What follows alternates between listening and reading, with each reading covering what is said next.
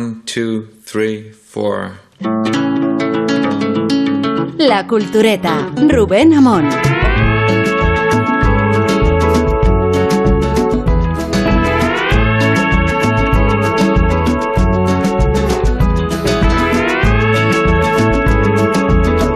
Creo que tiene sentido iniciar una política de sinergias eh, en esta casa, en esta emisora y en este programa.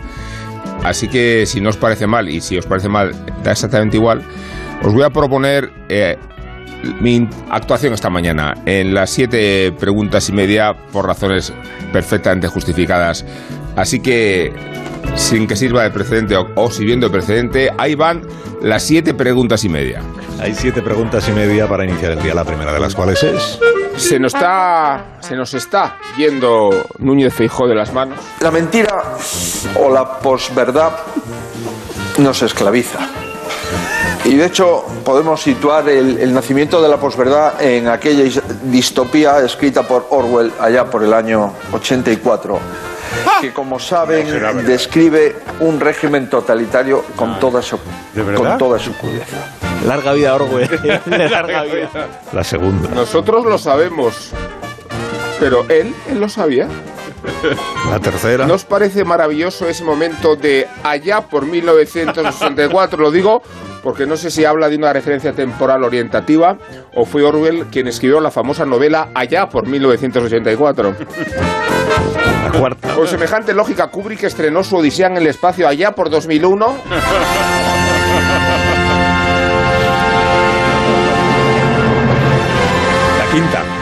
Es el momento de recordar aquel tuit veraniego en el que Martínez Almeida aseguraba que Carmina Burana, así en persona, ella misma, iba a actuar en el retiro. Allí la tenéis, a toda ella.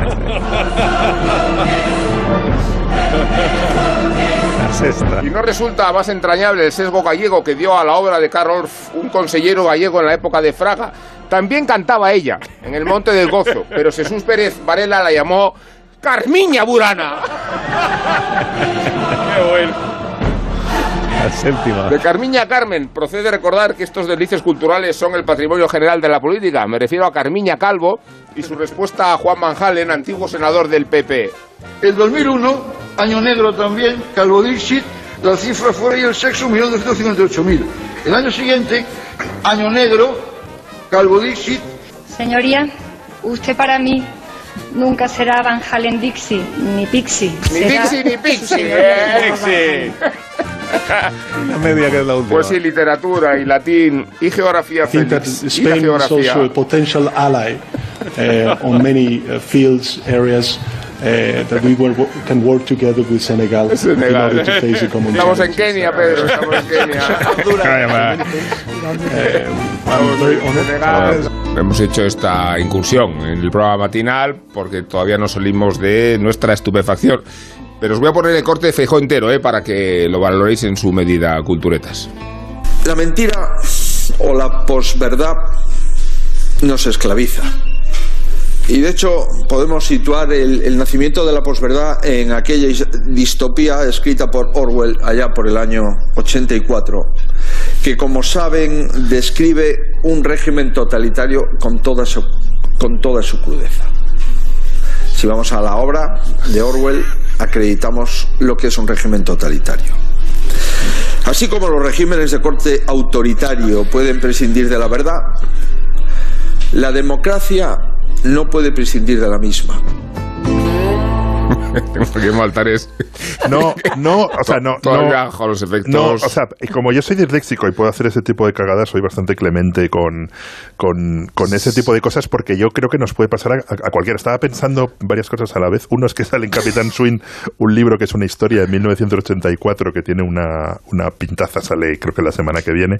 Luego que me acuerdo de 1984 y que en la revista del, del colegio, en el periódico del colegio en el que trabajaba, hicimos un especial 1984 y pensé, joder, qué pena, en algún momento dado tiré esos, pero me gustaría verlo ahora como a los 16 años en el colegio que creíamos saberlo todo, mirábamos 1984, yo creo, o sea, me parece que es imposible que Feijó, a no ser que haya vivido debajo de una piedra los últimos Puede ser, ¿eh? ci- 50 años, no, no sepa que la novela de Orwell se, re- eh, se llama 1984, pero no se escribió en 1984. Yo creo que estaba leyendo unos papeles Mira. y, y- y- y- y le- y Yo- leyó ahí en, espera. en- en piloto automático y, le- y leyó en piloto automático y, y- y dijo una... No leyó una- nada. Ya, pero, una eh, Espera, os barbaridad. presento, os presento, os presento. Isabel Vázquez, ¿qué tal? Hola, buenas noches. Rosa Belmonte, Hola, ¿qué, tal? ¿qué tal? Y Sergio Molino, que la- aquí tenemos en Suiza, la Suiza. Sí, Eh, sí, sí. ¿qué, qué tal, Buena- Sergio? ¿Cómo estás? Yo- nuit, eh, guten Abend. ¿Sabes hacer el grito ese? ¿Cómo es el, El grito grito- tirolés. ¿El grito tirolés o...? ¿El No, grito no. tirolés? Ah, No, yo no, no no, no, fastidies.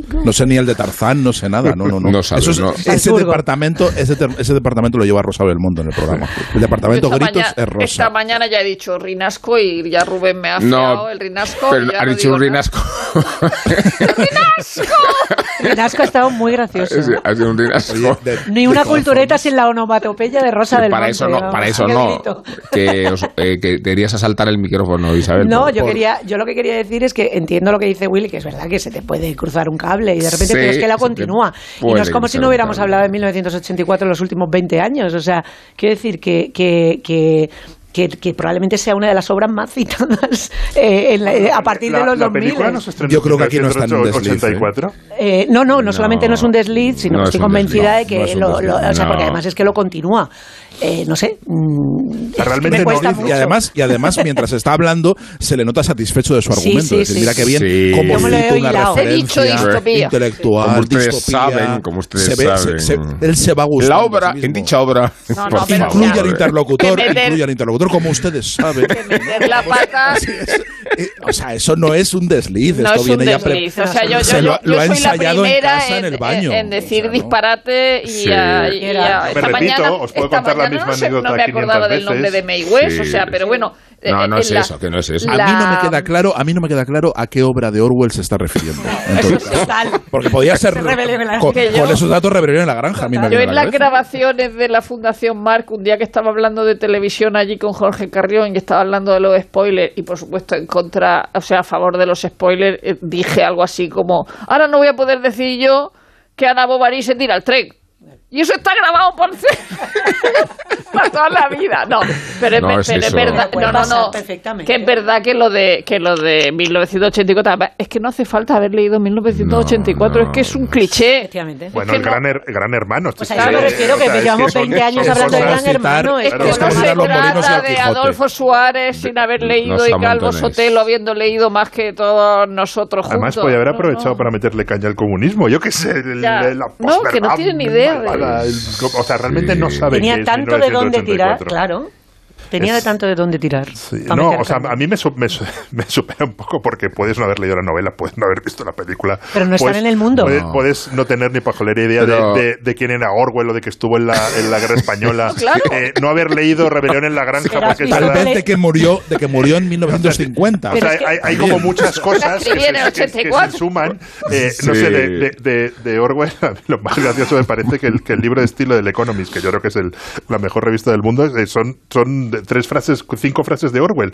O sea, para, para cómo escriben sus periodistas ponen cinco, cinco Claro. frases y ya está. Con eso les... En les cualquier Pero que caso- cualquier, cualquier, de- de cualquier eh, crónica de tercera, cualquier, Cualquier artículo de, escolar de de- de segunda. segunda ha citado 1984 para hablar de la tele en cualquier momento de hace para 20 decir- años, de o verdad. para es que es decir que, absurdo. o sea, es que en realidad el que tenía razón era Aldous Huxley con un mundo Claro. feliz, y no- Pero, no pero cualquier cosa, 1984. Eso cual- es, cualquier cualquier, cosa. adolescente, cualquier adolescente para, para rebelarse ante sus padres cuando le castigan por no haber por, por haber llegado tarde por- de madrugada. Esto es el gran vivimos, esto es un régimen orwelliano, puede decir un, Sí. un adolescente. palabras. De hecho, hay, un- hay una clave de, esta, de, esta, de este razonamiento de Feijó que le debieron hablar de 1984 y él pensó, no déjame a mí adornarlo.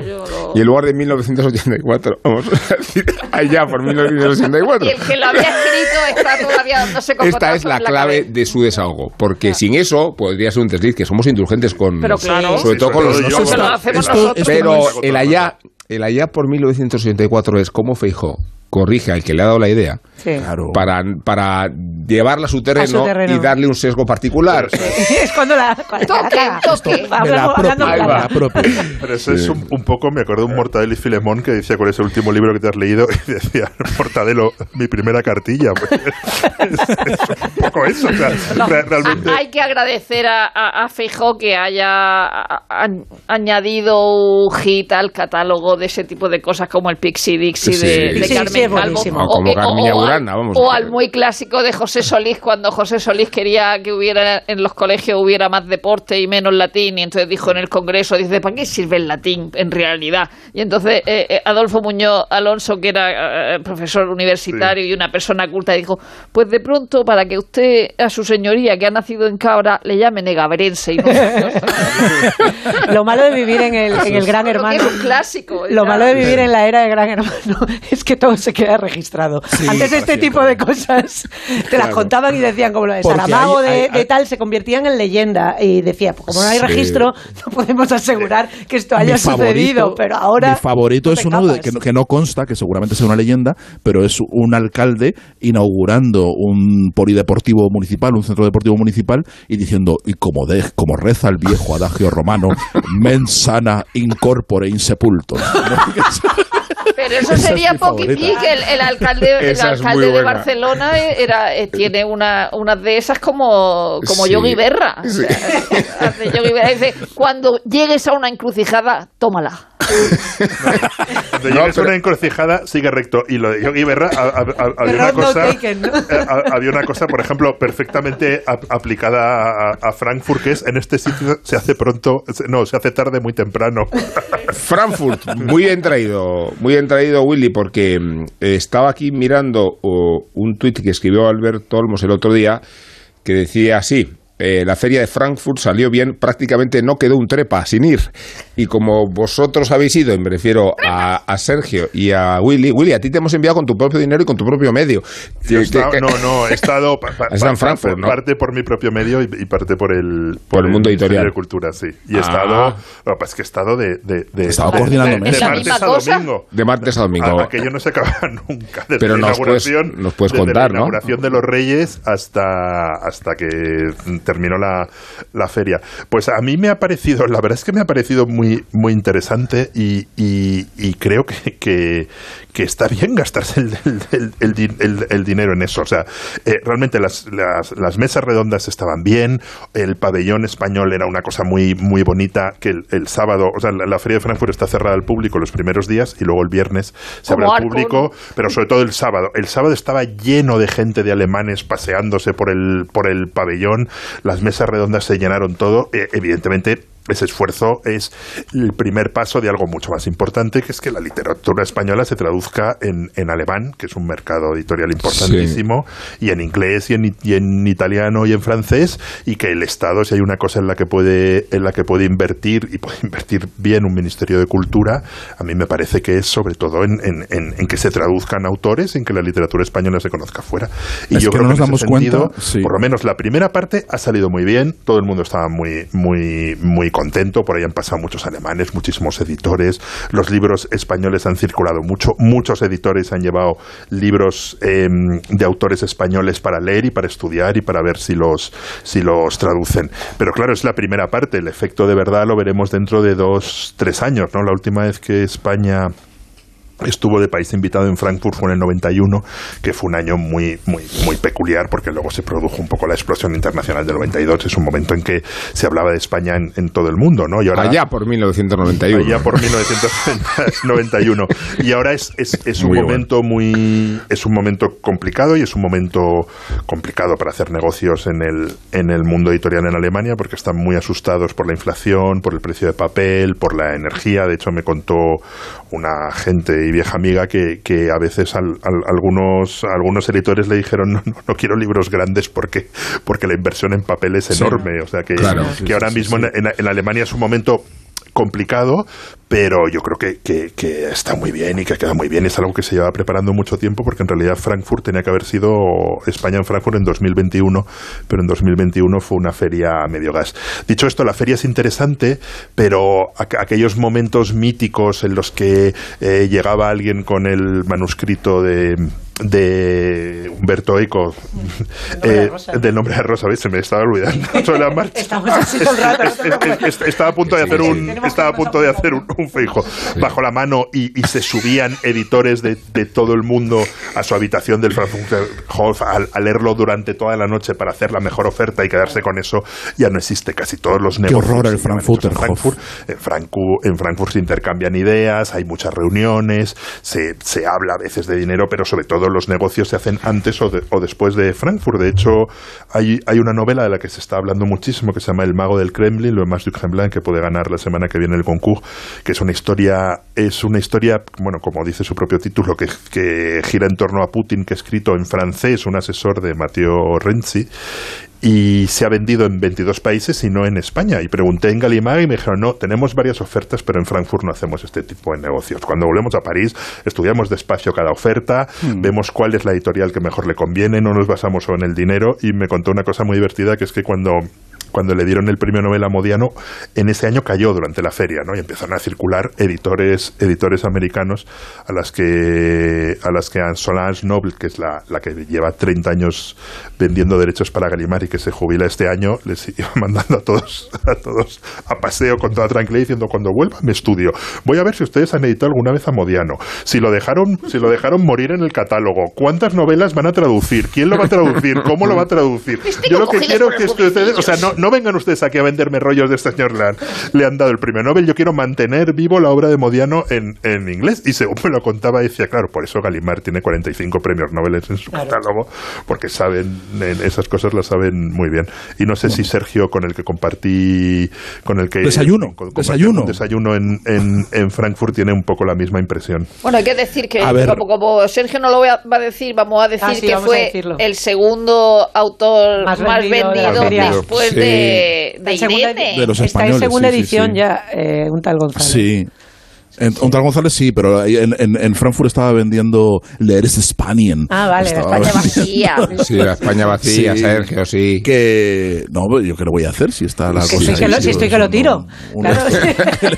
Que- Fíjate, el, el- en la edición alemana, que es en tapa dura y cuesta 30 pavos. eh, Vamos. es- o sea, no, no. Es, es Te lo ibas crudo. Perrinas, Preciosa. perrinas. Te lo ibas crudo el no, no, molino. no, es por- no, no, no por las perrinas, sino porque eh, en este momento, realmente, con la crisis del papel, con la inflación y con todo, a la editorial, eh, el éxito inesperado del libro, a la editorial alemana, se le plantea un dilema, porque ahora tiene que reimprimir mm, probablemente varias veces y, y claro, no, no, no es, claro, ahora tiene que mirar y hacer muy bien los números, porque si se pilla, si las ventas se de- paran en un momento dado, se pilla los dedos, ¿no? Todo el dinero que puede haber ganado ahora lo puede perder estrepitosamente en nada. Que es un negocio muy difícil, el negocio editorial, y, y a mí como trepa que he ido a Frankfurt este, Sí, sí, entre- entre- trepa. entre- en- como parte de un séquito de más de 150 personas entre escritores, eh, editores eh, y otro tipo de trepas. Así se estaba de bien en España, de- esos días. Estaba- claro, no había nadie. No había, so- solo se había quedado en 150 España. trepas. Ah,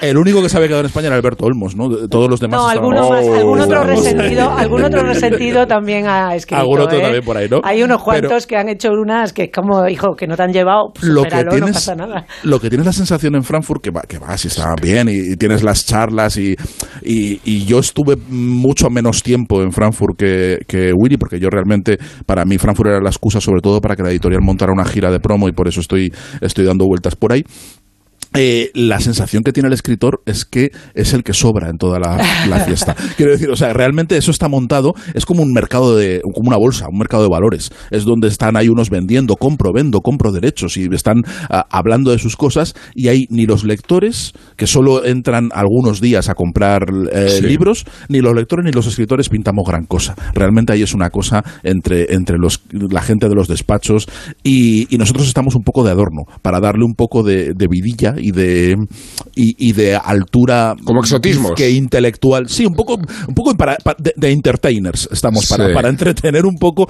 mientras los señores eh, están eh, cerrando tratos y están hablando y negociando sus cosas, pues de vez en cuando que escuchen algo de, de literatura y recuerden un poco el negocio en el que están metidos, el contenido del negocio en el que están metidos. Pero, pero la sensación que tienes es un, un poco que estás de más. Los escritores yo creo que estamos un poco de más. Hablamos, lo pasamos bien, pero yo me siento muy ajeno en, la, en, en un sitio tan grande que es como un, como un aeropuerto internacional con libros y con stands, eh, donde a mí me parece que, la lo, lo que menos importa en ese caso es la discusión literaria. Y sí que es verdad que el esfuerzo que ha hecho España, dicho todo esto, el esfuerzo que ha hecho el gobierno de España creo que está muy bien. Creo que como política cultural ha sido un acierto. Es de, los- de las mejores cosas que he visto yo eh, como acción cultural en mucho tiempo, porque la lengua española es la octava eh, mm, la octava más traducida al alemán, eh, eh, por, muy por detrás del italiano, muy por detrás de las lenguas escandinavas, y eso no se debe solo a que a los alemanes les interese menos la literatura española que,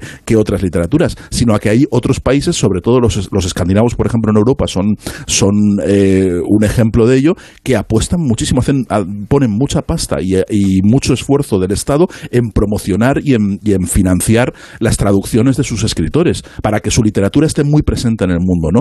Y eso es lo que ha hecho ahora España, pero lo ha hecho puntualmente. Yo no sé si esto es un esfuerzo que se va a mantener en Sí, el lo, tiempo, ¿no? lo, lo van a mantener. O sea, han, han subido las líneas de crédito para traducción y lo, y lo, y lo van a mantener porque traducir es una cosa muy, muy cara. Es muy cara, es muy cara. Y tú, tú- tú si se lo pones fácil a un editor extranjero, eh, Sí, le sí, predispones a que traduzca libros que, que a lo mejor, Bueno, contaba- a lo mejor querría traducir, pero si- si, no contaba tiene la ayuda no lo hace. Rosa Belmonte esta mañana en el espacio que compartimos de éxito, Las Mañanas de Madruga, la iniciativa editorial internacional de las memorias de Harry, que las hace Moringer, el mismo ¿verdad? autor de las Ah. memorias de Agassi, que sale a la vez Como debe ser. en claro. todos los idiomas. Ese ¿no? libro para leerlo. porque- Claro, Sí, pero que- eso ocurre cada vez más porque... Claro, es que es imposible que lo de eh, lo que ha pasado con Patricia Jaime o con eh, el la última novela de Ulbeck, es decir, que, que cuando ya salieron aquí ya no lo sabíamos todo porque todos los periódicos se habían Claro, encargado de, de- contarnos de, depende qué de la calidad literaria en estos casos sí que se sí que se traduce o sea se, Pero el caso claro de lo que pasa es que es, Patricia es- Jaime- es una operación complicada porque tienes que guardar el secreto significa que si tú lo distribuyes Sí. muchos más traductores lo tienen correctores o sea eso un libro Sí, sí. pasa por por mucha gente Se y puede si- filtrar y fácilmente, si Harry claro. mm, cuenta alguna barbaridad se, se puede filtrar yo de Frankfurt lo que sí quería recomendar es el eh, pude escaparme un rato el sábado por la tarde después de enviar la crónica a un museo que se llama el Museo Stadel que me había recomendado Javier Rodríguez Marcos y podía decir que es un museo de esos que vas por ahí y dices, hostia, no se ve que este cuadro estaba aquí. Por ejemplo, ves el, el- el geógrafo de Vermeer está ahí, eh, los celos de Munch está, está ahí, hay un Rembrandt maravilloso de la captura de Sansón que, le, que es una cosa súper gore, que le meten un, un cuchillo en el ojo y salta la sangre y es un museo absolutamente maravilloso porque tiene una cosa que que no tienen tantísimos museos, que es que empieza en el arte, o sea, tiene unos cuantos, bueno, Rafaeles, Botticellis, Monets, to- todo, pero claro, empieza en el arte antiguo, empieza en el prácticamente en el, en el románico y acaba en, en Richard Serra, o sea, acaba en el siglo XXI. Entonces tú subes y luego vas bajando pisos y según vas bajando vas realmente es de esos museos que recorres la historia del arte, no es un museo muy llano porque muy muy lleno porque Frankfurt no es una ciudad muy turística, pero yo, yo cuando vi el geógrafo de Dije, yo no sabía que esto estaba que esto estaba que esto estaba aquí y si alguien va a Frankfurt y tiene se visita más o menos rápido porque tampoco es un museo enorme, tiene un rato, merece la pena merece la pena escaparse porque realmente es un museo impresionante. Bueno, esta semana Nacho Ibernón, ya os digo, no solo se atreve a opinar al tuntún, sino que nos ofrece una arenga de la crítica cultural irresponsable, que es la que nosotros practicamos, por cierto, en este programa, bueno, y él también. Toma timbales. Venga, dale ahí fuerte. Cantad, amigos Masai. Dadme vuestra mandanga tribal. Sufren los críticos de verdad porque no tienen tiempo para verlo todo. Pobres desgraciados. Yo, sin embargo, he de escoger muy bien lo que veo porque si lo miro, si lo leo, si lo cato en unos screenings, lo dejo fuera de la crítica de la cultureta. Aquí me pagan por opinar a ciegas, a lo loco. Es lo que hay. Elegir es renunciar, colegas Toulouse. Mi superpoder conlleva también una responsabilidad, si yo lo sé. Y no, respondiendo a vuestra pregunta, no me importa opinar al tuntún porque el criterio vive en mí. Y si te fijas, también en ti. Todos juntos. Él vive en ti.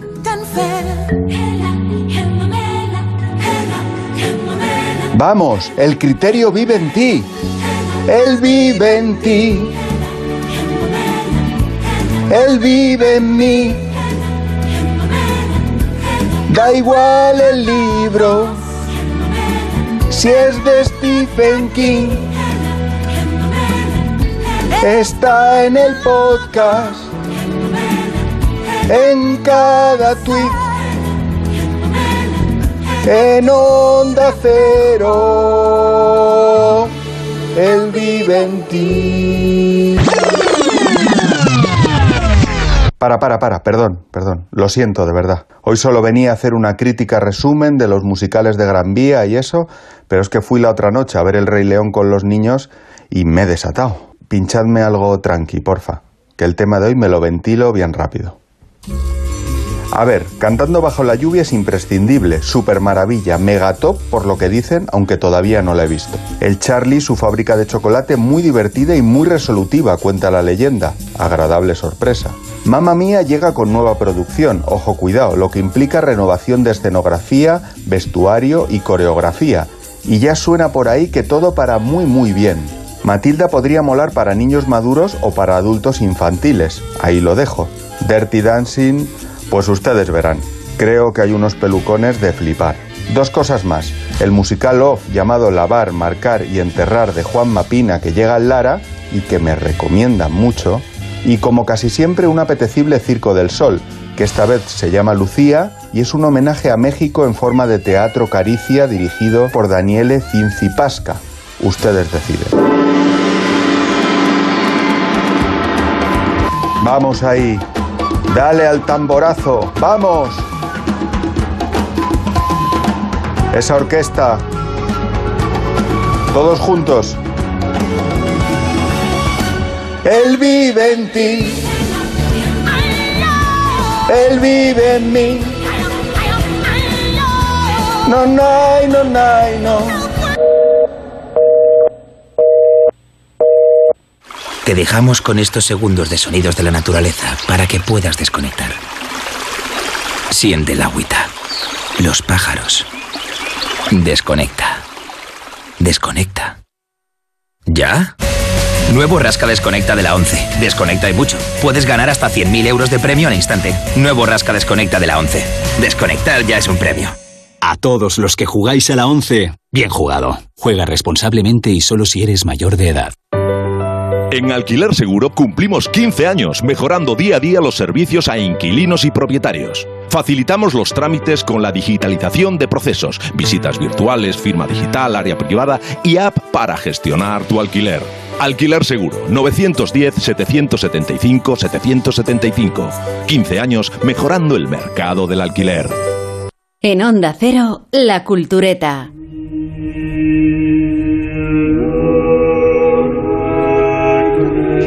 Poneos en situación, estamos en Zamora, en el siglo XVI. El caballero Alonso de Mera acaba de regresar de Perú a su ciudad natal con una gran fortuna bajo el brazo.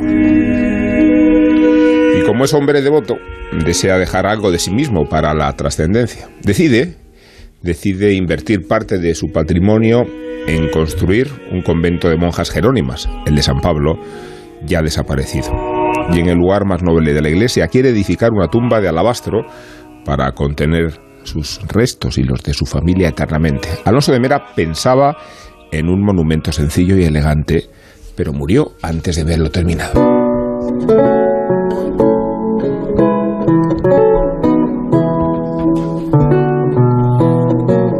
En un embrollo de testamentos y encargos que no vienen al caso, uno de los escultores más importantes de la Salamanca del siglo XVI, se vio involucrado en la construcción de la tumba, don Juan de Montejo.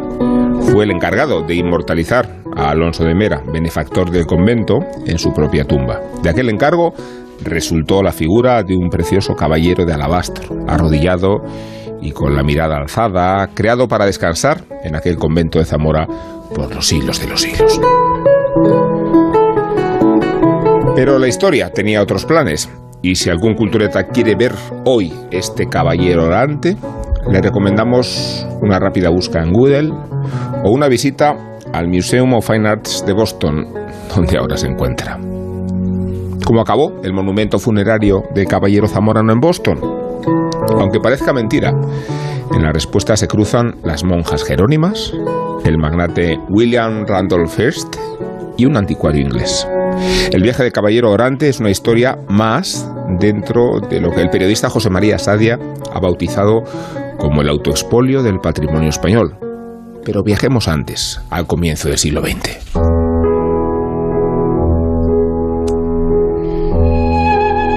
La música de Elgar nos introduce en el final de la era victoriana. Aquella fue la época en que el negocio del anticuario Lionel Harris no dejaba de crecer. The Spanish Art Gallery se llamaba. Y como su propio nombre indica, Harris y los suyos proveían de arte español a un mercado ávido de antigüedades en el comienzo del siglo XX. Así fue como el propio Harris llegó al convento zamorano en 1898. Visitó la iglesia de San Pablo y ofreció una cantidad a las monjas a cambio del sepulcro de alabastro. La diócesis concedió el permiso para su venta y Harris se llevó el caballero a su galería de Londres. Así de fácil. Es uno de los ejemplos de autoexpolio que el investigador José María Sadia cita en su libro, recientemente publicado por Almuzara. ¿Qué es el autoexpolio? Pues el autoexpolio son todas aquellas ocasiones en las que los españoles se han deshecho de un patrimonio artístico de valor incalculable a cambio de unas cuantas monedas. ¿Por qué llamarlo autoexpolio? Pues porque para estas ventas fue imprescindible la aquiescencia de las instituciones, de la Iglesia, de los ciudadanos españoles a lo largo de las décadas, adormecidos todos con el somnífero de la ignorancia.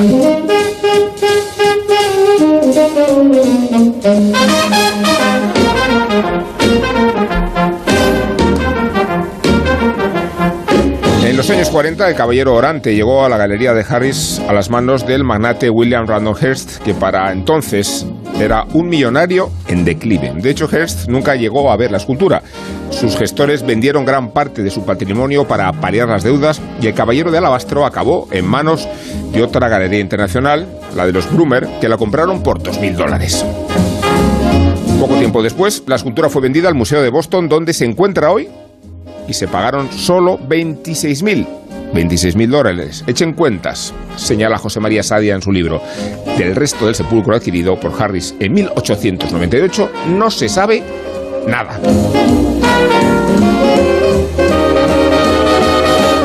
En el libro se recoge la historia del caballero orante y la de muchas otras esculturas, tapices, lienzos o monumentos que terminaron en manos privadas por falta de interés y conocimiento colectivo. En la historia del arte español cabe también esta historia de autoexpolio, abandono y corrupción. Conocerla sirve ahora para lamentarse. Para que el caballero orante hubiera permanecido en Zamora, hubiera bastado con una autoridad más conmovida por la mirada de alabastro que por el dinero fácil. Así que Bienvenidos al autoespolio del patrimonio español.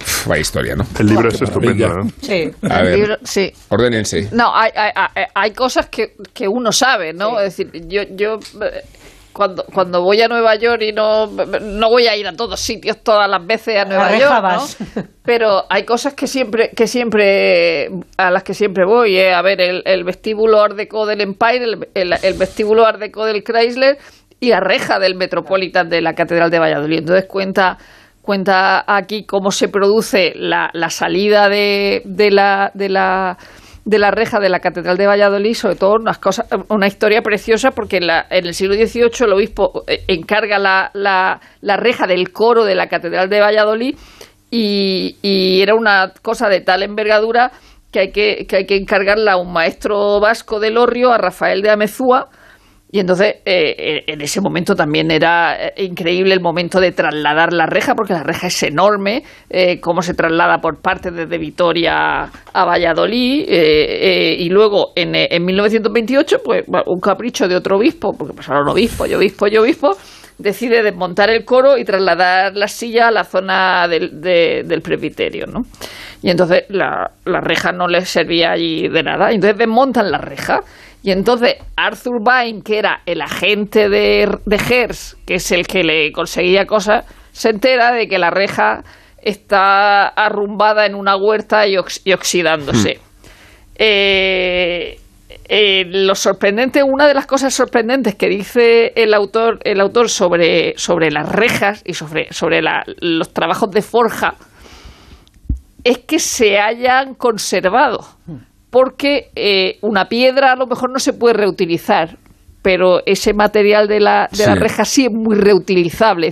lo, sorprendente es que perviva, incluso aunque esté arrumbado en una huerta. Bueno, Arthur Vine se entera de que eso está eh, arrumbado y, oxidándose en una huerta, se lo dice a Hertz, a Hertz no le interesa especialmente, pero este le convence y le dice que sí, que sí, que esto, que esto es bueno. Entonces lo, lo, traslada, lo traslada a Nueva York.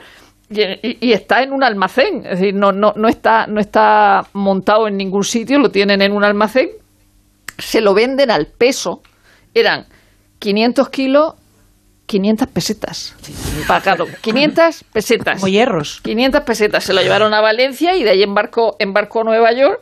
Eh, no le hace ninguna, eh, ningún caso a, a, la reja esta que le ha conseguido su, su agente el Metropolitan sabía de la existencia de la reja del Metropolitan, pero hasta que no se la ceden los herederos de, de Hertz no, se hace, no se hace.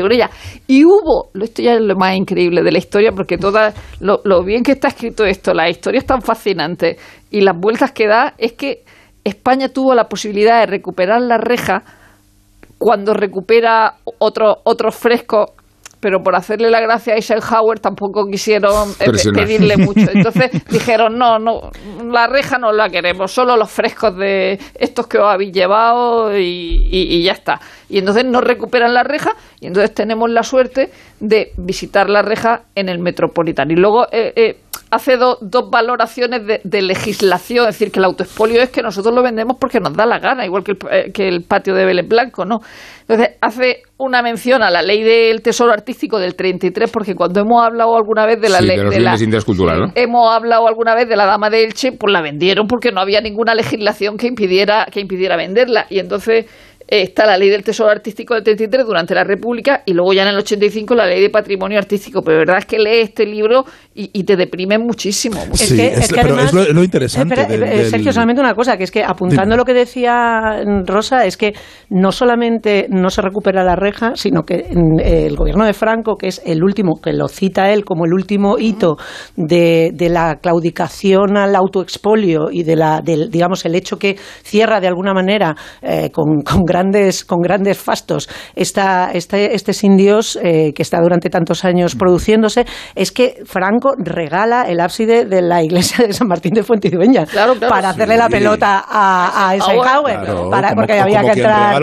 Efectivamente, porque claro, señor, americano recibimos con la alegría que tiene esto, le ofrece una lista de, de, digamos, de ítems para recuperar y se quedan con las escenas de caza esta que están ahora en, en una sala del Museo del Prado y la mitad de las, de las cosas se quedan allí entre los cloister y tal, no vuelve absolutamente nada, que al final lo que lo que dicen también que son un poco peanuts. Realmente en, en, en, esto, en esta historia siempre hay una, un modus operandi que se repite, que es un millonario americano en busca de arramblar con, sea Rockefeller, sea Hearst, sea el que sea, un intermediario local que siempre es el listo próximo al cura de turno, a las monjas de turno, que sabe cómo tiene que estar tanteando por ahí y cómo tiene que darle las 5.000 pesetillas o, eh, o cuatro cabras para intercambiarlos por eh, por, piedras al peso, básicamente, o por ese frontal, el, el, el frontal que lleva allí desde el siglo XII, que está tirado y lo tenemos ahí en el establo, ah, llévatelo, eso, ah, no pasa nada. Y se lo, se lo da prácticamente.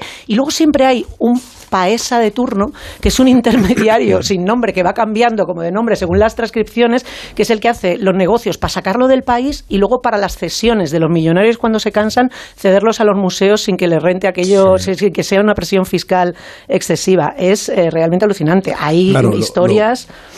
Perdona, Sergio, sí, sí, que te... Sí, no, no, no, que, iba a decir que lo interesante del, libro, aparte de las historias que son eh, fascinantes, porque como todas las historias de rocambolescas de cómo ha acabado, han, acabado tantas piezas, eh, muchas en Estados Unidos, pero también en otros, en otros sitios, ¿no? Con los magnates, y ahí está, está la visita a Hearst Castle, ¿no? El, el, el Xanadu de, de, Ciudadano Kane, que ahora es propiedad del Estado de California, eh, está dentro de, como parte de los, de los parques eh, nacionales de, de California y te lo enseña un ranger y es la antigua mansión de, de William Randolph Hearst Así donde, es. Donde están sí. ahí, hay, hay cosas de ronda, hay artesonados mudéjares, eh, hay un montón de barbaridades. Había también un zoológico con bestias de África y bueno, había de todo. Y te lo enseña un ranger contándote, eh, contándote las aventuras y, demás. Y la verdad que es, es, es muy divertido. Eh, reconforta saber que en este caso, eh, al, o al menos, al menos a mí me reconforta, saber que eh, todo eso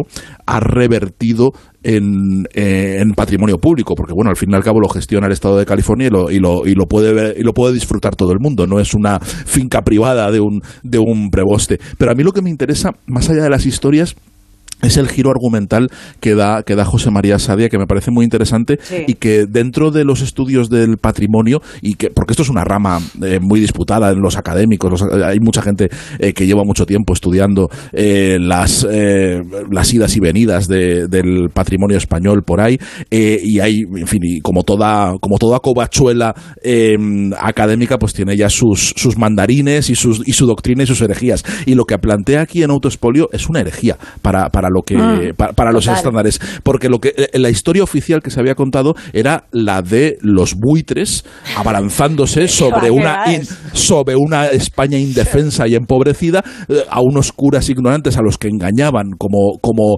como Cristóbal Colón engañaba a los indios con cuentitas de colores exactamente igual y esa es la historia que se había contado. Y aquí le da un giro y dice bueno mm, ni eran tan ignorantes ni eran tan inocentes quiero Sí. decir De- realmente de hecho es- ha habido una historia de, de- de- por eso el término autoexpolio me parece muy revelador pero no deberíamos no deberíamos solo un apunte no deberíamos olvidar que también hay otra parte que hay un expolio de verdad que ha habido un expolio de verdad que ha durado mucho más eh, que, que, el- que la ley del 33 Eh, por ejemplo había bandas en los años 70 había una banda eh, Hombre, eh, Eric de el belga. salteadores Eric el belga, joder, sí, claro, Bueno, y- eso y- iba a Y él, no, decir y él no entra tampoco en la. Porque él cita, por que ejemplo. escribió, como, por cierto, Eric el Belga escribió un libro, unas memorias que se titulaban Por amor al arte.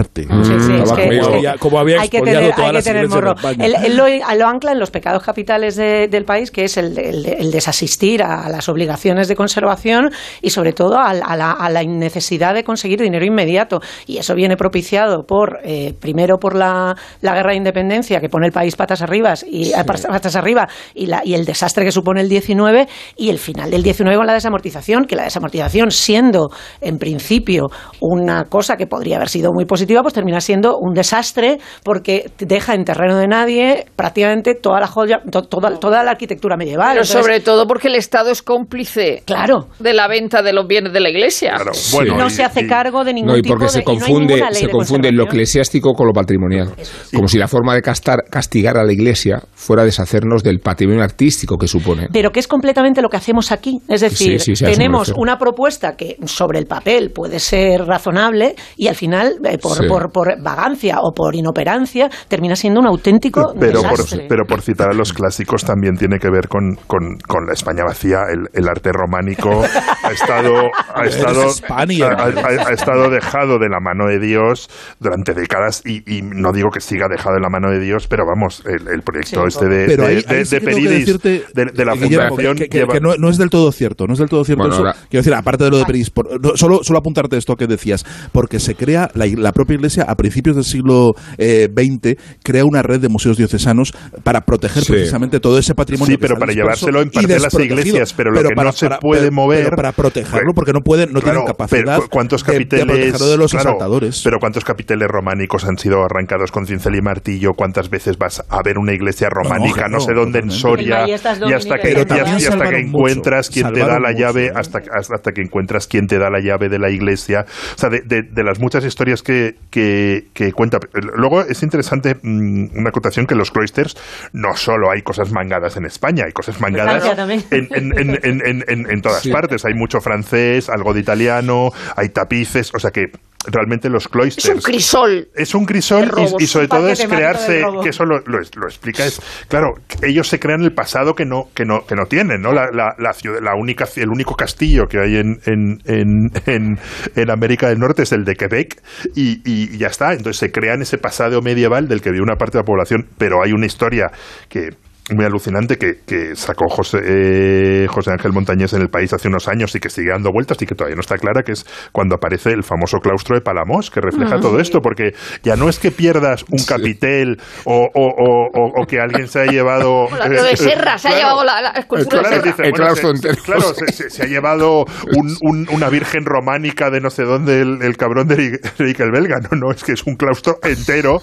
que aparece en la piscina de un señor y que de repente no, no, no, no, sa- no saben si es auténtico, si no, de dónde viene y han tardado 15 años en, en, en- Es en- que- tratar de esbozar la historia del claustro, que es el claustro... es- la- hay varias hipótesis, pero la más clara, que es del 2019, es que es de la Catedral Vieja de Salamanca, que se derrumba con el terremoto de Lisboa, aquello se queda, se queda hecho un, un solar, eh, se vende, se reconstruye en Ciudad Lineal, y en un momento en una de las fincas, porque ahí acababa Madrid, en una de las fincas que había en Ciudad Lineal estuvo el claustro, y luego se vende y se va, y se va, se vende por un millón de pesetas en 1958, y se va a la piscina de Palamos, pero realmente que haya aparecido un claustro románico entero y que no se sepa de dónde, de dónde viene y que creo se han que- tardado tantos años en saberlo, es, refleja muy bien el abandono del patrimonio. Es que la, la, la gracia del libro está en acuñar el concepto de autoexpolio, Sí, sí. Sin porque identifica la responsabilidad de las autoridades españolas, fueran civiles o fueran militares o fueran eclesiásticas, y porque el destino de la verja eh, de no haber intervenido Ah, eh, no, eh, el estaría en la tratante, huerta o, o fundida. eh, eh, sabríamos No, que, no. que habría desaparecido. Yo me alegro de que Sí. los frisos del Partenón estén en el British Museum y me alegro de que la reja esté en Nueva York porque Sí. la puedo ver. Y entonces, eh, eh, o sea, la forma en la que reacciona la autoridad española cuando se empieza a tener noción del patrimonio, que es una idea muy, muy contemporánea, en realidad eh, solo hace falta ver cómo ha funcionado en los países que nos rodean la noción del patrimonio. Y es verdad que la ley que tú has mencionado del 33, republicana, es una ley revolucionaria que es de la que parte el gobierno socialista después, eh, en el 85, para formular el bien interés cultural que, que identifica a todos los países que tienen mucho patrimonio frente a los depredadores que no teniéndolo tienen leyes mucho más eh, generosas. Por eso, cuando se adquiere una obra, no se puede subastar en el extranjero, Bueno, no puede salir de España. El Caravaggio. Sí, ha pasado con el no, no ha pasado con, el. Picasso de Botín. O sea, no es posible que salga una obra Patrimonio. de España eh, porque se eh, cataloga como bien de interés cultural y por mucho que quieras acudir a los mercados de fuera, no, se te permite. Mientras que la legislación anglosajona, eh, inspirada obviamente en la necesidad de patrimonio de Estados Unidos, Claro que permite subastar en Sotheby's eh, sin restricciones para los magnates de todos los países del mundo. Últimamente, los, los cataríes y los rusos y los chinos, O en la Israel. dimensión... pero es- no deja de ser paradójico. una antigüedad romana Claro. Sí. auténtica. No, no deja de ser también paradójico que haya sido esa ese ansia de, de conservación y de alguna manera la compulsión de esos millonarios lo que haya salvado gran parte del patrimonio, que es de lo que estamos Sí, hablando. sin y duda, la sin y la y la y aparte antes hablabais de la, de la de la necesidad de los americanos de tener la experiencia que no tienen, la experiencia europea, que por otra parte la suya la, la- les parece de segunda a veces, eh, la, la propia, pero la experiencia, en la experiencia medieval, en ese ansia de co- convertir parques temáticos, eh, otra de las aventuras de Hearst eh, fue la de Santa María Sacramenia, que era el templo cisterciense de Segovia, que se tira 25 años metidos metido en cajas porque iba, eh, por abaratar, lo barato sale caro, por abaratar el transporte, en vez de meterlos en virutado de madera, lo meten en paja y la, el Port Authority en, en Nueva York lo paraliza diciendo que esto es riesgo de fiebre actosa, que se tiene que quedar tres años. Y en esos tres años que van del 26 al 29. La isla de Ellis, ocurre el de los crack, edificios. Y entonces Hearst dice, bueno, pues el, el- el- el templo este me lo dejas ahí que ya veré qué es lo que hago con él. Se muere Hearst, Ah. se termina todo y al final termina eh, mo- terminan montando un parque temático en Miami de precisamente eh, arte medieval que no, no funciona. Y eh, irónicamente ahora ha pasado, esa- ese templo es propiedad de la diócesis de Miami y es un templo súper reclamado para bodas, bautizos y comuniones Sí. en la Miami latina. La gente se quiere casar en un templo cisterciense No porque a quién no le va a gustar un templo cisterciense. Voy a Miami en. Navidad. Voy a Miami en Navidad. Pero- ya lo voy anunciando. ¿eh? Claro, el, el, el, el- el- Sí, ay, perdona, Sergio, Pero vas a estando casarte fuera siempre. Willy, no- voy a esperar, voy a hacer Sí, como sí, si fuera de- claro, de, ya. de presentación antigua. Willy y Sergio. No sé si está consagrado. ¿eh? Willy y Sergio, por este orden. el- el románico, que por otro lado, mm, al leer el libro también te das cuenta de lo maravilloso que es el arte, el arte románico. ¿no? Además, hay mucho románico segoviano robado. Claro, Segovia fue una tierra de, de frontera que aquello, vamos, eh, Segovia capital, de hecho, estuvo abandonada durante, o casi abandonada durante siglos, y luego, eh, bueno, se, según se va, se- según van avanzando, eh, se va, van diseminando esa- esas iglesias, esas iglesias románicas que originalmente, claro, mm, es verdad que uno ve las pinturas, las pinturas en el, en el Prado, que justo me las saca aquí en el, en el, en el móvil de la Veracruz de Maderuelo de Segovia, pero claro, cuando uno ve la pintura románica en el románico es una cosa increíble y la imaginación de los capiteles y yo creo que eso es un arte que hemos tardado mucho en apreciar y que, creo que tiene que ver con el, el abandono del mundo rural, iglesias perdidas un poco Sí, en ninguna sí. parte, que es muy Sí. complicado, o sea, no son fáciles todavía, no son fáciles. Hay muchas iglesias románicas importantes que son muy difíciles tenemos de un problema de competencias, ¿eh? Tenemos un problema claro. de competencias. Que- Eh, te- mm, tenemos un problema, in- incluso en una época, la, la fundación está de de Peridis proponía un sistema donde tú ibas a un sitio y te daban los códigos para poder entrar en las iglesias y, y con cierta seguridad para que tú pudieses, pero al final no, no, no salió. Incluso yo que sé, pues te daban un código y decías, pues voy a visitar tres iglesias. Y entraste en un código, sabías cuándo entraban, cuándo salían, pero claro, entrar en sitios según cómo, sin, sin vigilantes es complicado. Es y luego lo, lo que decía Isabel del, del momento del control queda muy claro en el Caravaggio. O sea, el Caravaggio está claro, el famoso Caravaggio de Madrid, está claro cuando en España, está Ah. bastante claro dónde estuvo, en las colecciones reales, incluso en el pabellón, y hay un momento desde la guerra, desde la guerra de secesión hasta la prácticamente la República, que el Caravaggio se, se, se, se pierde. O sea, que, que, que es un momento en el que en España los franceses saquearon muchísimo. De hecho, querían hacer el famoso Museo, Fer- Museo- Fernandino, y luego es verdad que durante el, bueno, pues no, no, no se valora, como no se valoraban tantas cosas del, del, del medio rural, los, los, los, los trillos que ahora Pero sí que estaban los o sea, pícaros que ha dicho antes Rosa. Claro, ¿no? estaban los pícaros, pero, Claro. pero ¿cuántos muebles maravillosos? Los que llaman a? Bain, los que llaman a. Goldberg, los ver, es que trillos, la- la- Sergio, la- a ver, hablemos la línea con Suiza, que queda muy, Gracias. muy cosmopolita. Adelante, Suiza. Dankeschön, Dankeschön. como Eurovisión. Bitte, ¿Verdad? bitte. el, el apreciar el arte románico eh, realmente es algo muy reciente y requiere re- re- requiere una cultura y una y, un- y una educación de la mirada que no estaba al alcance desde luego de los curas rurales de principios del siglo XIX y a lo largo de todo el XIX y es verdad que sí que se les engaña como co- como con las cuentitas. O sea sí que iban a veces eh, les proponían incluso trueques. Les, Claro. les decían yo yo me llevo esta talla esta talla románica que, que mire qué Mire fea qué es que tosca Y mire esas dice, vacas, y qué mire, lozanas. y mira aquí, yo le doy, yo le doy no, no las vacas, pero, Le va a dar pero le daba una, la una virgen de Yadró, una cosa así parecida, de, de- mira, qué bonica, que esto está bien hecho, Sí. mire qué, qué, qué- qué cara, qué cara y qué, qué Es que manos los que también hacían los puestas. trueques eran locales, es que eran, Eran locales, claro, porque eran los, eran los agentes que sabían que, sa- que sabían cómo engañar a, a lo- a los curas y evidentemente ha habido eh, ha sido una historia de, de desconocimiento, una historia de, de- de incultura y de miseria que está muy vinculada a la tragedia española, a la tragedia secular española y por eso la primera alusión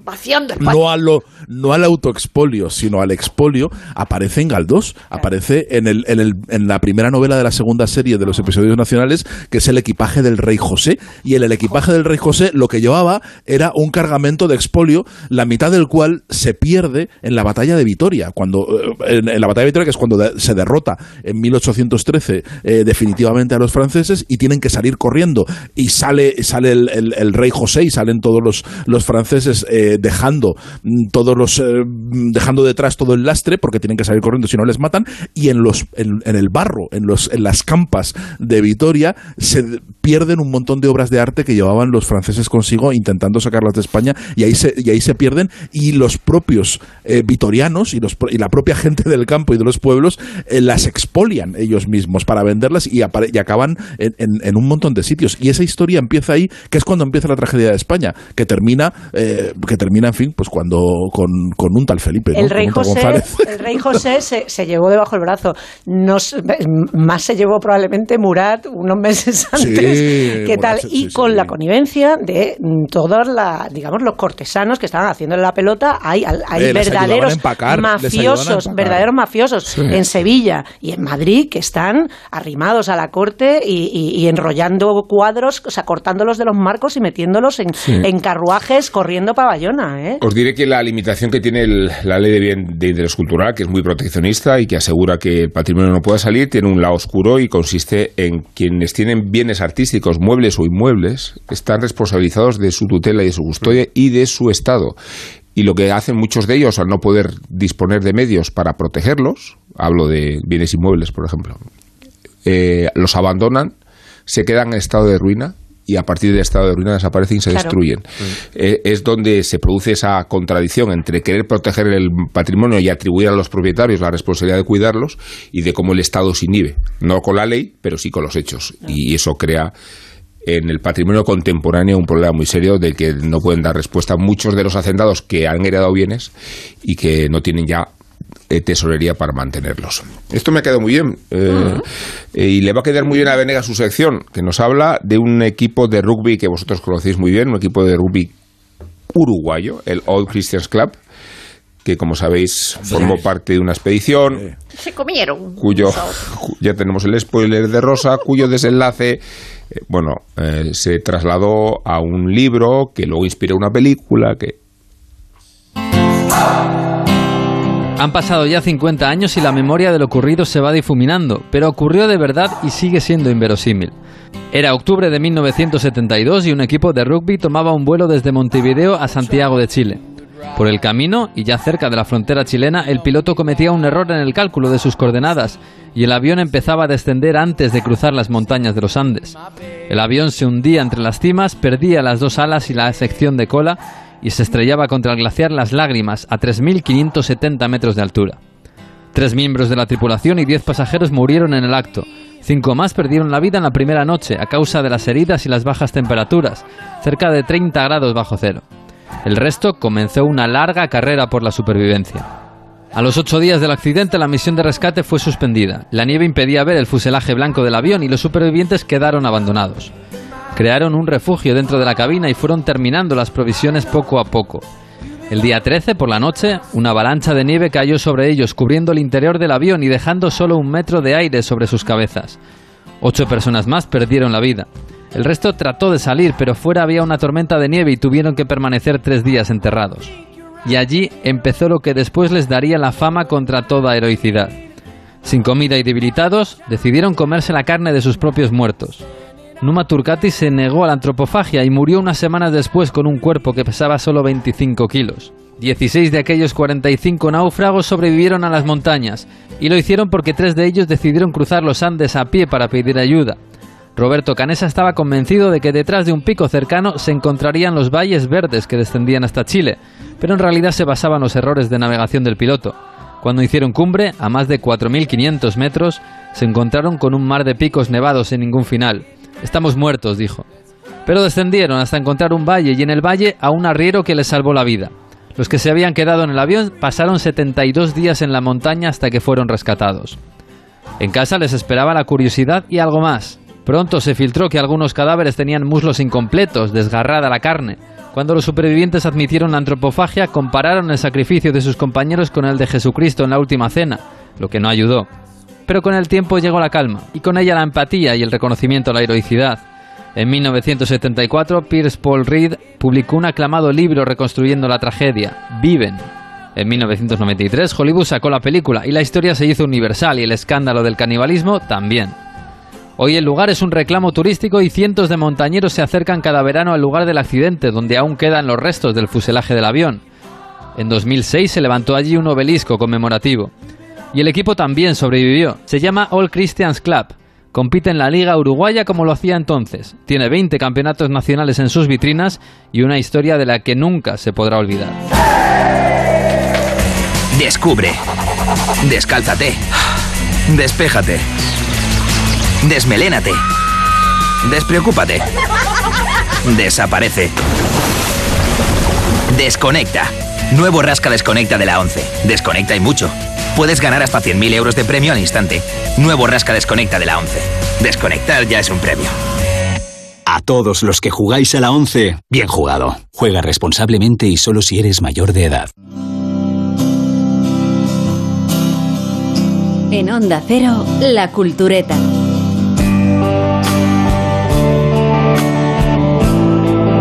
Podría decirlo con mis propias palabras, pero voy a utilizar las de Manuel Vicent, cuyo prólogo introduce la publicación en España, editorial nórdica, de los cuentos completos de Dylan Thomas, insistiendo en que es todavía un misterio, sin descifrar, cómo aquel joven desastrado, con ínfulas de maldito, que era famoso por la cantidad de cerveza que engullía, se convirtió de pronto en un divo semejante a los nuevos héroes de la canción con la única arma de sus versos. La posguerra su voz, dice Vicent, comenzó a oírse por la BBC, esa emisora que durante unos años había dado partes diarios de sangrientas batallas perdidas o ganadas. De pronto estableció un frente lírico. Un poeta recitaba ante el micrófono unos besos rotos, alucinados, en los que se representaba a sí mismo como actor bajo múltiples rostros y unas veces se le sentía de joven airado, otras de cobarde, de héroe, de amante, de adúltero, de miserable, de ladrón, de plagiario pero en el interior de cada máscara resonaban sus poemas con la tralla de unas imágenes surrealistas, siempre inesperadas. No entres dócilmente en esa noche quieta, que deligre la vejez y se queme al cabo del día. Brama, brama contra la agonía de la luz e impreca.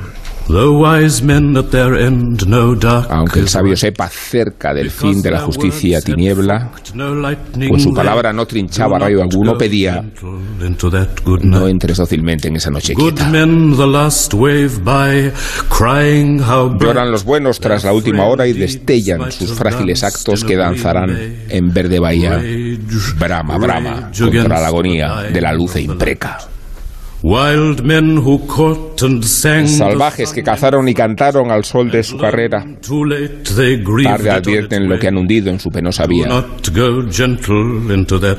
No entren dócilmente en esa noche quieta. En la muerte ven los graves con mirada ciega y los ojos ciegos que ardieron cual meteoros si fuera una alegría. Brama, brama contra la agonía de la luz e impreca. And you, my father, there on the sad height. Y tu Padre mío, allí en alta tristeza, maldice, bendíceme con tus lágrimas todavía.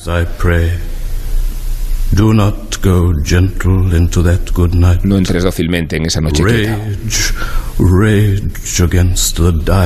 Brama, brama contra la agonía de la luz e impreca.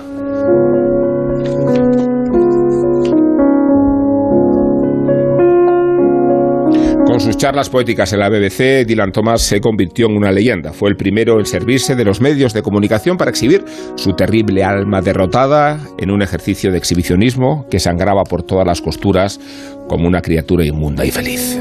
De hecho, fue adorado en vida, destruido por el éxito y muy pronto, después de su muerte acaecida en Nueva York, en noviembre de 1953, a los 39 años, comenzaron a llegar a Swansea en peregrinación devotos fanáticos que en su casa de Logan, de House, convertida en museo, adquirían postales, placas, bandejas, dedales, toallitas y posavasos con su nombre e incluso hubo comerciantes que ganaron mucho dinero vendiendo ampollas con supuestas gotas de sudor del poeta. Pero la reliquia que desde el principio tuvo más éxito fue una jarra de cerveza con el rostro de Dylan Thomas estampado con un pitillo mediado en la boca, cuando su nariz no era todavía un bulbo rojo ni sus ojos tenían el aire vidrioso. El hecho de que esta jarra fuera el recuerdo preferido por sus admiradores plantea el dilema que dividió la biografía de nuestro héroe. Saber si su enorme fama que le acompañó en vida fue debida a que era un gran poeta o un magnífico borracho. Muchos creen que bebiendo cerveza en una de esas jarras se llega al alma del poeta mucho antes que leyendo sus versos. Pero no todos piensan así. El éxito llegó cuando comenzó a dar recitales en Nueva York, en locales abarrotados por mil oyentes, pasmados ante aquel ser que hacía hablar a los peces, a los árboles, a las flores, a los niños, a los animales, en la pieza literaria bajo el bosque lácteo. A cada aplauso seguía una borrachera. En las fiestas, rodeado de mujeres, de pronto exclamaba, veo ratas subiendo por las paredes. Las chicas gritaban y él aprovechaba este juego para esconderse entre sus piernas. Fueron tres viajes a Nueva York, cada uno con un clamor renovado, con una destrucción más acelerada. Pero en el cuarto viaje el caballo ya no pudo más, pese a las inyecciones de cortisona que le proporcionaba el doctor Milton Felnstein. Un día de noviembre de 1953 quedó exhausto. En la fachada del Hotel Chelsea, en la calle 23 de Nueva York, hay una placa que recuerda que allí fue arrebatado por un delirium tremens al final de una fiesta en que se bebió 20 cervezas y un trago y de allí fue llevado al hospital de San Vincent, donde murió tres días después. Sucedió en una de las habitaciones que daban atrás, cuando estaba en brazos de su amante, Liz Reitel. El cadáver fue devuelto a Logan y durante el entierro, su mujer, Caitlin, bailó borracha sobre el féretro como una venganza por el abandono a los que tuvo sometidos a ella y a sus hijos.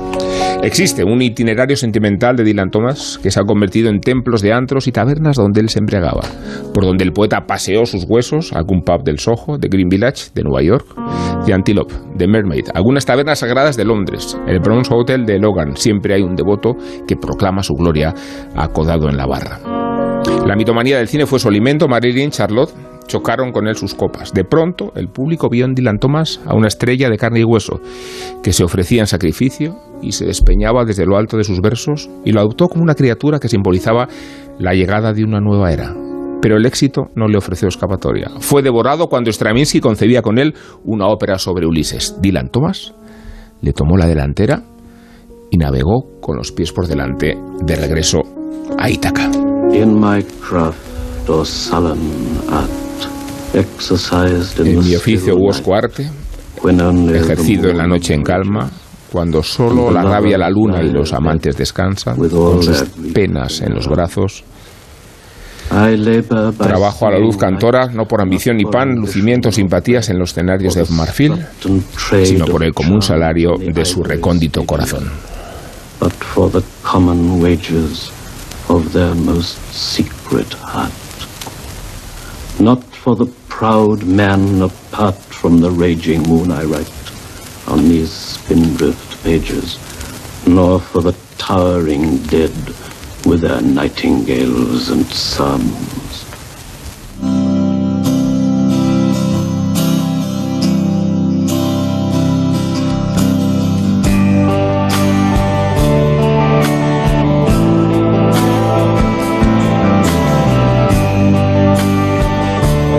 De Bob Dylan, la letra no la hemos puesto.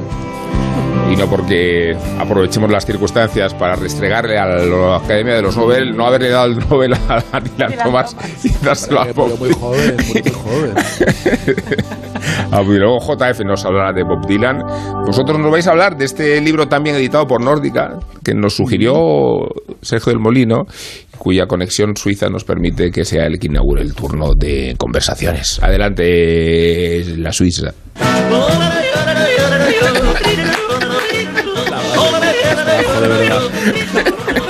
De. Hemos roto, hemos O sea, roto esto- esto es el patos. ¿no? Hemos O sea, roto el tú- patos. Tú, tú entras con, tu, con, con- con la dicción de, de- de- no, ni no entres en la noche Toma. quieta, y yo con, con, la- con los coros y danzas eh, tiroleses, no te fastidia, de verdad. Esto sí que es un boicot. Esto sí que es un boicot. Adelante, Sergio. Sergio La- Dumoulin, eh, por favor. Eh, a ver, la edición, para mí la, la- edición de los cuentos de, de Dylan Thomas, que no es lo más interesante de su obra, es- creo que su, su obra es mucho más poética y los seriales, sobre todo los seriales que hizo para, para la su BBC. obra es él.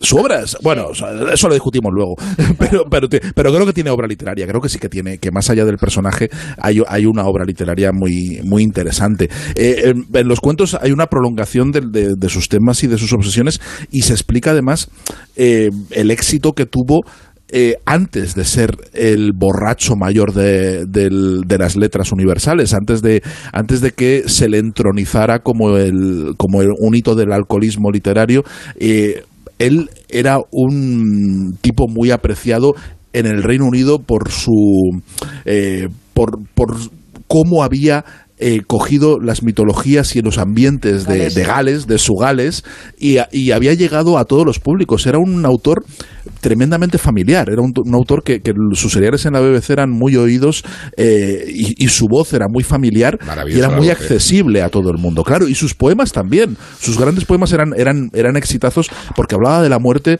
de una forma que conmovía muy fácilmente a todo el mundo. De hecho, es el, el, su poema más famoso, el que habéis, el que habéis eh, puesto, de, de, el de sí. No entres dócilmente en la noche quieta, que decían, dice la leyenda que se lo dedicó a su padre, pero en realidad lo escribió antes de la muerte de su padre, ¿no? Dicen que es un poema a la muerte del padre, aparece citado el padre en algún, en algún verso, pero es un padre más metafórico, no es, no es su padre de verdad, pero sí que es tan, eh, es uno de los poemas sobre la muerte más influyentes que se han, que se han escrito, aunque a mí me gustan mucho más los de Machado, por ejemplo, mm. me parece que al lado, al lado de, del, del, del poema que dedicó de Sube al Espino, de, de, de Machado sobre Leonor, creo que eh, el poema de, de, la poesía de Dylan Thomas es, es ortopédica Palacio y falsa. Buen amigo. Al lado de eso, total. Sí, Palacio Buen Amigo. Y falsa, ortopédica al lado, y falsa al lado de, de, Palacio Buen Amigo. Mientras no me pongas cantos tiroleses, me, te, lo, te, lo, tolero todo. Te lo tolero. Mira, solamente una... No, hay, hay una... Pero, pero que hay... ah, La, la, la, imagen, evidentemente, la catarsis de Dylan Thomas es su, su personaje, como decía Rosa, su proyección pública y esa explosión en el, en el Hotel Chelsea y esas, esa agonía enorme cuando entra en coma y descubren que no hay una sola enfermedad que no tenga en el cuerpo. O sea, que no hay... Esa, que es su, su, su, cuadro, su cuadro médico ocupaba siete tomos, ¿no? Era una, era una cosa tremenda. Aquello, decía, pero este hombre cómo sigue vivo, desde, de, cómo, cómo, cómo, ha llegado hasta aquí. Después, él presumió, eh, aquel 3 de noviembre de 1953, presumió de haberse tomado 18 whiskies y parece que hay que darle crédito. Quiero decir, parece que sí que, que efectivamente se los, se los embauló uno detrás de otro.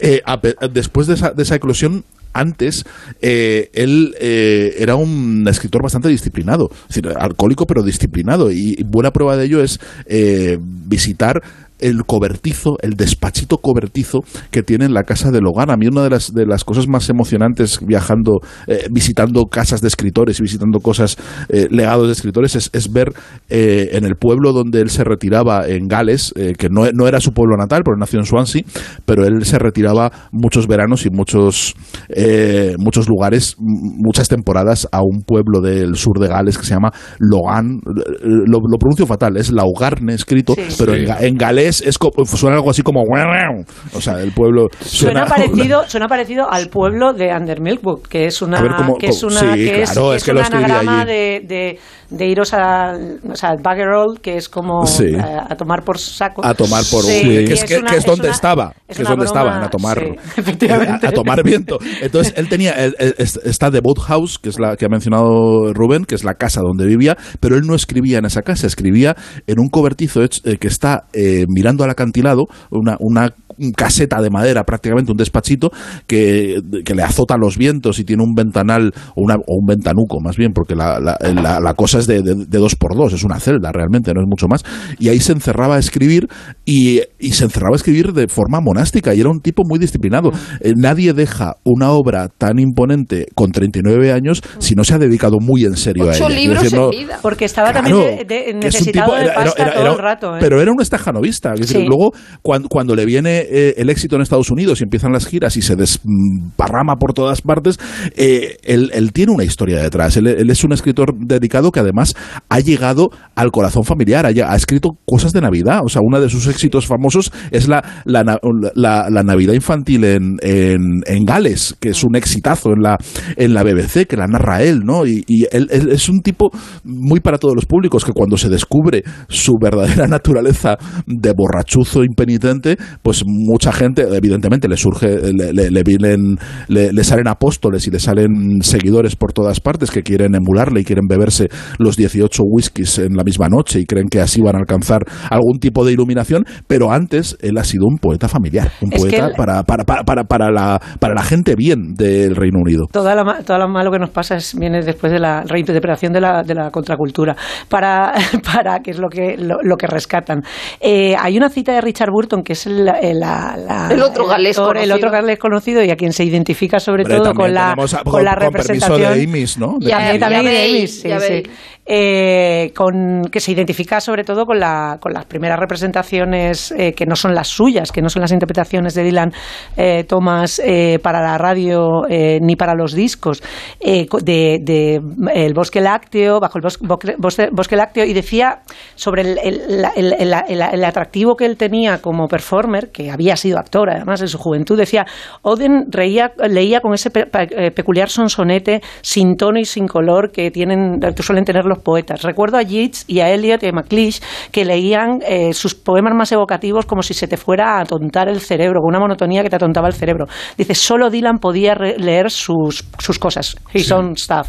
O sea, que era un tío que tenía una capacidad de, de- de conmover con, con la interpretación y con la, la ejecución de, de su propia obra que hace que en, en uno de esos viajes a, a- a Nueva York, en las lecturas que él hacía, eh, que empezaron, como tú decías, a ser un éxito tremendo, eh, la que luego sería, digamos, la que se considera la madre del podcasting, ahora mismo podríamos decir, de lo que son los, las, las ficciones sonoras, que es Bárbara Holdridge con su, con su socia, le abordan en una de esas lecturas e intentan ficharle. Y es en gran medida, ella cuenta una historia maravillosa, hay un audio que circula por internet que recomiendo muchísimo escuchar, porque ella cuenta una historia maravillosa que dice que le mandan una nota solo con sus iniciales, dice, le teníamos que haber dicho que éramos dos mujeres, dice, entonces si nos hubiera hecho caso. No les hizo caso, la tía le llamaba constantemente por teléfono, solo consiguió pillarle un día a las 5 de la mañana que volvía de farra, y entonces le dijo, sí, sí, sí, sí, yo me reúno con vosotras. El tío se reunió con ellas, consiguieron cerrarle un contrato, cada vez que se presentaba a grabar, esto era para grabar discos de sus eh, ficciones sonoras y de sus poemas, para grabar discos que se distribuían. Y ahí es donde empieza el mercado de la ficción sonora, empieza con, con esas grabaciones de, de Dylan Thomas, que son lo que hacen que esta empresa que luego es la, la añadida HarperCollins y tal, las que hacen las ficciones de, de- y los audiolibros, es el, es el inicio del audiolibro. Como bien, como bien decías, eh, Isabel, por necesidad de ganar parné. Para Parné, sobre todo porque tenía ni- Dylan tres Thomas niños, sí, es, sí. eh, y es un autodidacta. Sí, es un sí, tipo sí. Que, que, que no va a la universidad, que empieza a escribir muy joven también para ganar pasta porque se le Ya, da pero- muy bien pero que y es- se emplea de reportero. Quiero decir que es un tipo que no siempre es, está no, buscándose es, la vida. no es autodidacta, pero es hijo de un profesor y también escritor. Es decir, que a los cuatro años recitaba sonetos de Shakespeare. No estamos, ya pueden haber terminado la universidad, pero Mejor incluso, evidentemente- ¿no? Hombre, sí. evidentemente se ha criado en un ambiente de, de lectura y de, y de poesía. Ya te digo que, que recitaba a los poetas ah, los sonetos de Shakespeare, que no es una figura Quiero decir, trágica. no, no viene- Pero no, pero decía Mark Twain que su, su formación académica terminó cuando empezó el colegio. Claro, claro, Pues es verdad. Yo, yo, yo sufrí embrutecimiento en la universidad, Eso es. ya no en el colegio, pero Eso sí. Luego, esa, esa parte de, de subsistencia o de primer trabajo que, que tiene de periodista que ha dicho que ha dicho Sergio, a mí me gusta mucho cuando dice que la primera obligación de un buen periodista es la de ser bien recibido en el depósito de cadáveres. Me parece bien como, como parte del oficio, me, pa- me parece me parece estupendo y es verdad que tiene esa voz extraordinaria, pero a, a mí me sigue pareciendo fascinante que tuviera grande audiencia recitando poesía en la BBC. Total. O sea, es que me da igual que Pero sea aquí. país- Pero que vendía medio millón de- de los discos de las- pendiente. Ya, O sea, ya, pero que me parece una cosa extraordinaria que no Se- creo que pudiera pasar ahora. No, no, y me parece además, extraordinario. Además, él, él crea BBC Three, que se, se crea un poco Claro. casi para él.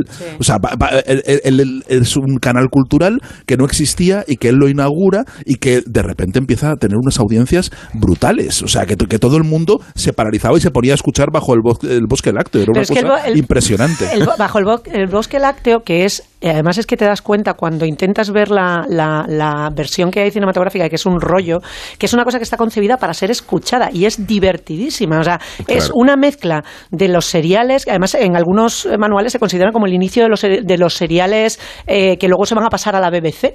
Eh, o sea, incluso antes hay Coronation Street, que la, la calle del, bo- del bosque lácteo se llama Coronation Street, que irónicamente luego va a ser el serial más, más longevo de la televisión eh, británica, tiene mucho que ver con esas historias que se meten en los sueños y también con los Goons, que son las, las primeras ficciones cómicas de la, de la BBC Radio. Entonces tiene como la parte de cachondeo y la parte costumbrista y de las leyendas galesas y de verdad que es y, y esta parte sonora de la poesía que está incluso también en, en- en las crónicas suyas periodísticas que al mismo tiempo sus poemas son como crónicas porque la- las, las, los poemas que escribe sobre los bombardeos de, de Londres y tal tienen mucho también de, de divulgación y de, y de, y de estar contándote esa historia Eh, tiene es, sub- es, es muy plástico es sonoro y sobre todo es en, la, en la parte de lo del bosque lácteo es muy divertido, es, es juguetón. No sé, a mí me parece interesante Dylan Thomas, me parece esa contraposición de la figura trágica y ya ahora ver el dominio del lenguaje cómico.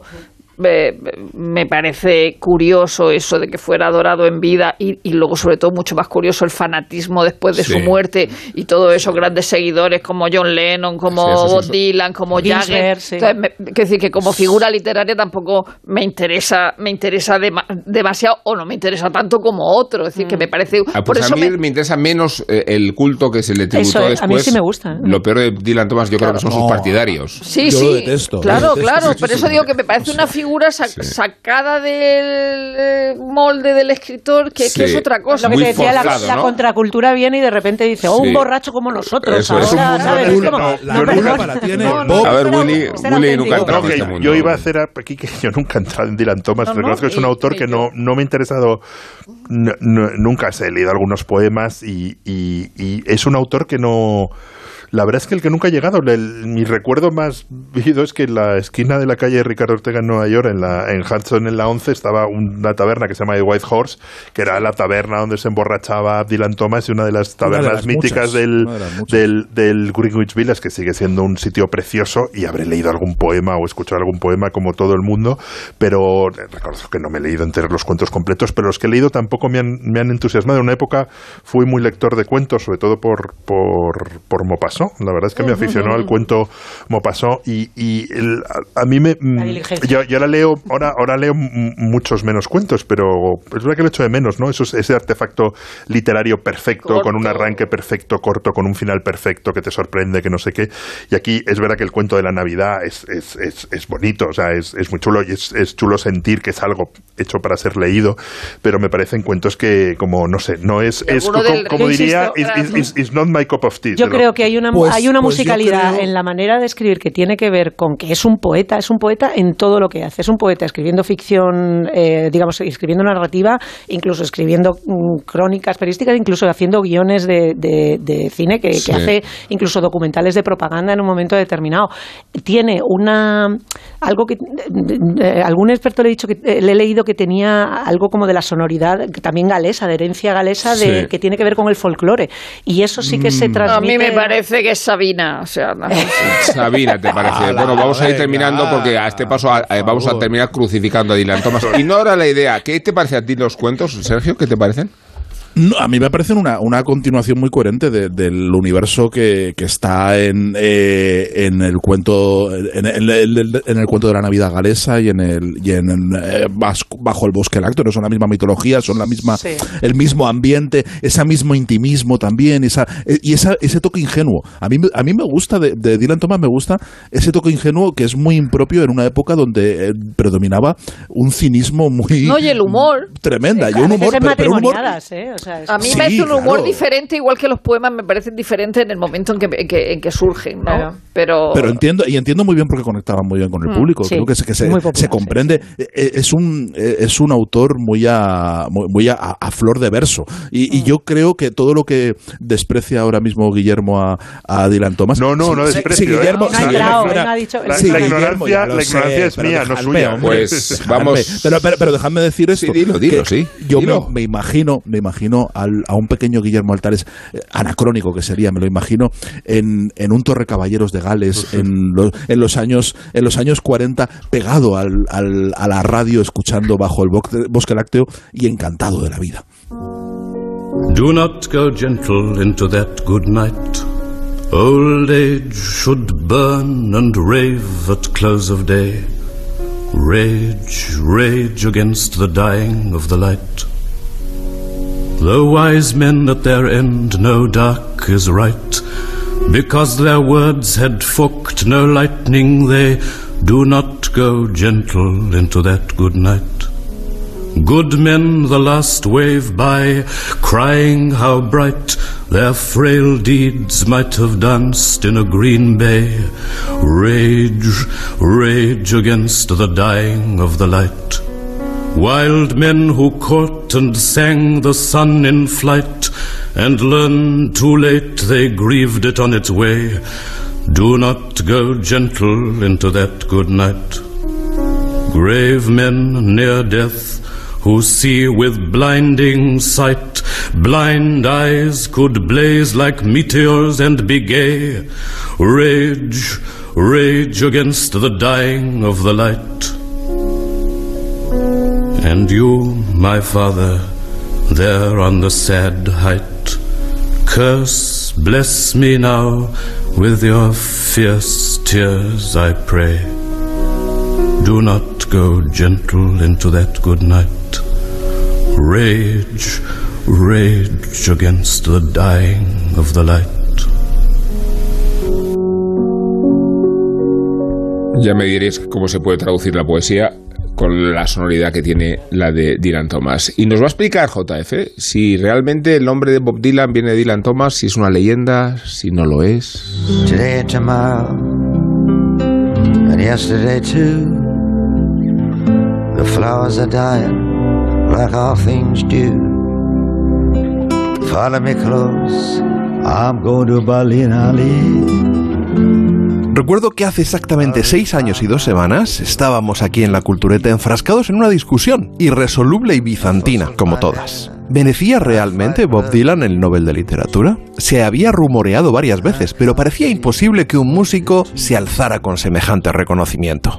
Lo que son las cosas, casi nadie levanta la voz cuando triunfa, seguro que merecidamente, una autora o autor al que le ha leído muy poca gente. Poco conocido incluso para contumaces culturetas, como ha ocurrido este mismo año con Annie Ernaux. Sin embargo, para muchos era inaceptable que recibiera tal galardón un tipo que llevaba más de 50 años con sus relatos. Supongo que era inconcebible que mereciera el Nobel si esas historias se transmitían envueltas en música en lugar de impresas en papel. Pero ahí estaba el huraño bardo de Duluth, alérgico a los premios, aunque dispuesto finalmente a aceptarlo, que la pela es la pela, y tampoco le obligaban a ir a recogerlo, así que obviamente no acudió a la gala. Él sigue a lo suyo, inmerso en su Never Ending Tour, la gira de nunca acabar, que ahora mismo transita por Europa, aunque sin recalar en España, paseando las canciones del que muchos aseguran que será su último trabajo de estudio, Wrath and Ready. Para muchas publicaciones, el mejor de su año, para otros muy sobrevalorado. En cualquier caso, mejor que sus predecesores y sin duda lo mejor de lo que era capaz Bob Dylan en ese momento.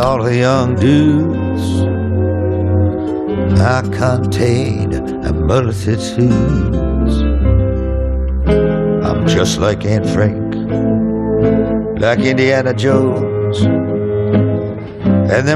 Acorde a la sonoridad de los discos de sus últimos lustros, Dylan ha cambiado la composición de su banda, restando electricidad y sumando cuerdas, flirteando con el jazz. En realidad, ¿qué más da? Siempre ha hecho lo que le ha dado la gana y lleva décadas disfrazando sus canciones sobre el escenario, hasta el punto de que muchos fans solo han sido capaces de reconocerlas en el momento de llegar al estribillo. Apostaría a que disfruta molestando a la gente, porque hace más de un año nos encabronó a todos con esa pantomima llamada Shadow King, un presunto concierto de retorno online que acabó siendo un ridículo playback, aunque todo muy bien rodado, eso sí.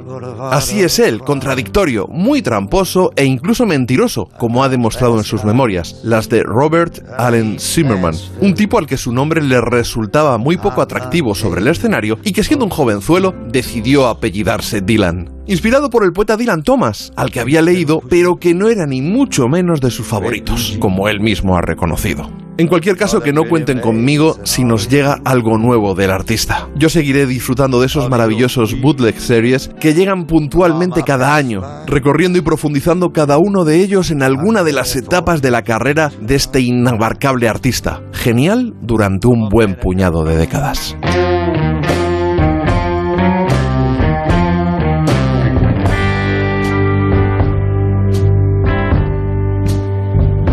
Another day that don't end, another ship going out. Another day of anger, bitterness, and doubt. I know how it happened, I saw it begin. I opened my heart to the world, and the world came in. No voy a discrepar de JF sobre el Nobel de, de Bob Dylan porque queremos terminar la noche en paz. Hello, Miss Pearl.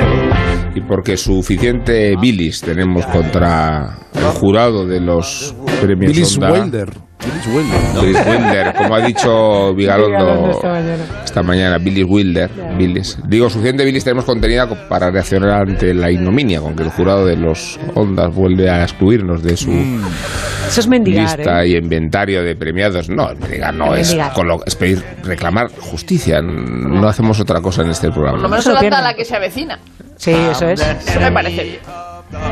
Bueno, Sergio, eh, te mandamos un fuerte abrazo desde Madrid a Suiza. Os, os lo mando de vuelta. Qué bien te sale, Sergio, cuando te pones, de verdad, ¿eh? Además estoy bailando, que no me veis. No me veis bailando. Me conmueve. Chocando los talones. ¡Changa! Qué bonito, Sergio. Hasta la semana que viene. Guillermo, Hasta la semana que viene. Hasta la Guillermo semana que Altares, viene. hasta la semana que viene. Isabel Vázquez, hasta la semana que Que viene. este lo pase bien, Rubén Amón. Rosa Belmonte, hasta la semana que viene. Si estamos aquí es porque Nacho García ha estado al frente de los mandos técnicos y porque tenemos una estupenda guionista que se llama Ana Ramírez, de la que queremos hablar para mandarle un beso y se lo mandamos y extendemos al resto de la audiencia porque somos gente de corazón.